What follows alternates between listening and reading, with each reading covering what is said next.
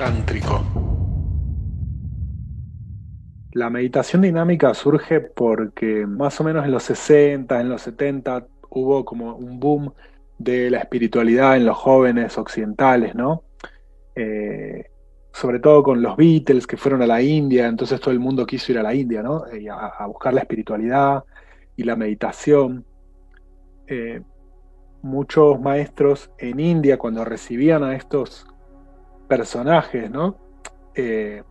Digo personajes porque en realidad el, el típico joven de los 60, 70 estaba en un ritmo de vida muy diferente al que a los yogis originales, ¿no? De los de hace 5000 años, de, un estado re tranquilo, en convivencia con la naturaleza, con los animales, un ritmo de vida muy, muy tranqui, sin tecnología. Entonces todos los métodos de meditación estaban diseñados para otro tipo de persona. Entonces los maestros eh, ortodoxos en cuanto a lo que es el yoga y la meditación se mantuvieron rígidos en su método y entonces les exigían a los estudiantes largas horas de ayuno, restricciones, meditación de muchas horas, estar con el cuerpo quieto, en silencio, no se podía tener sexo en los espacios, en, los,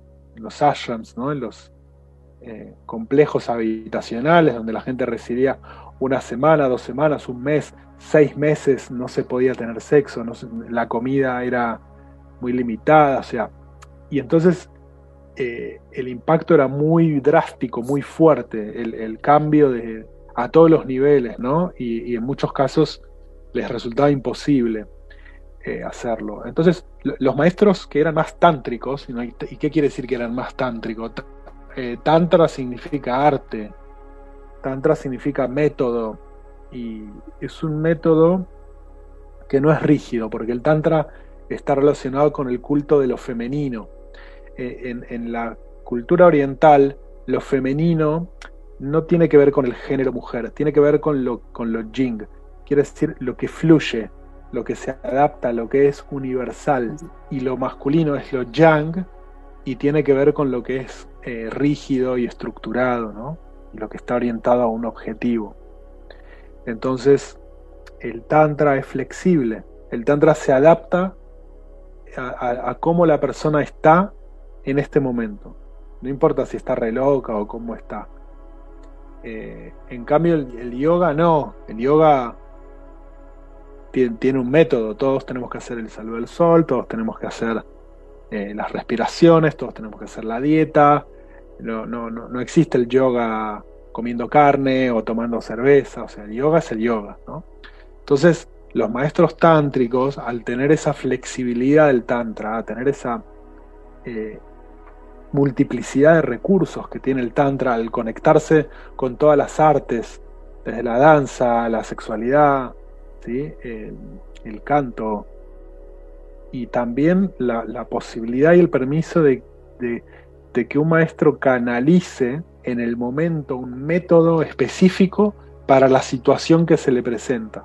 ¿sí? Es un poco como, como un gualicho, es como algo medio chamánico también. Entonces, los maestros tántricos, al recibir a esta horda de occidentales muy excitados, muy condicionados también por la religión, sobre todo con respecto al sexo y la culpa, ¿no? y, sin conocer su sexualidad, eh, se dieron cuenta que esta gente en realidad no había que ponerla a sentarse en silencio, sino que había que hacer un movimiento hacia lo meditativo, pero desde un poco desde movimientos que acompañaran de alguna manera eh, esta excitación, este, este, este movimiento que ya viene teniendo un occidental promedio con el estrés, con la represión, con la locura, con, todo eh, con todas las emociones reprimidas que tenemos, que traemos con nuestros padres, simplemente por el formato que hay en Occidente de unidad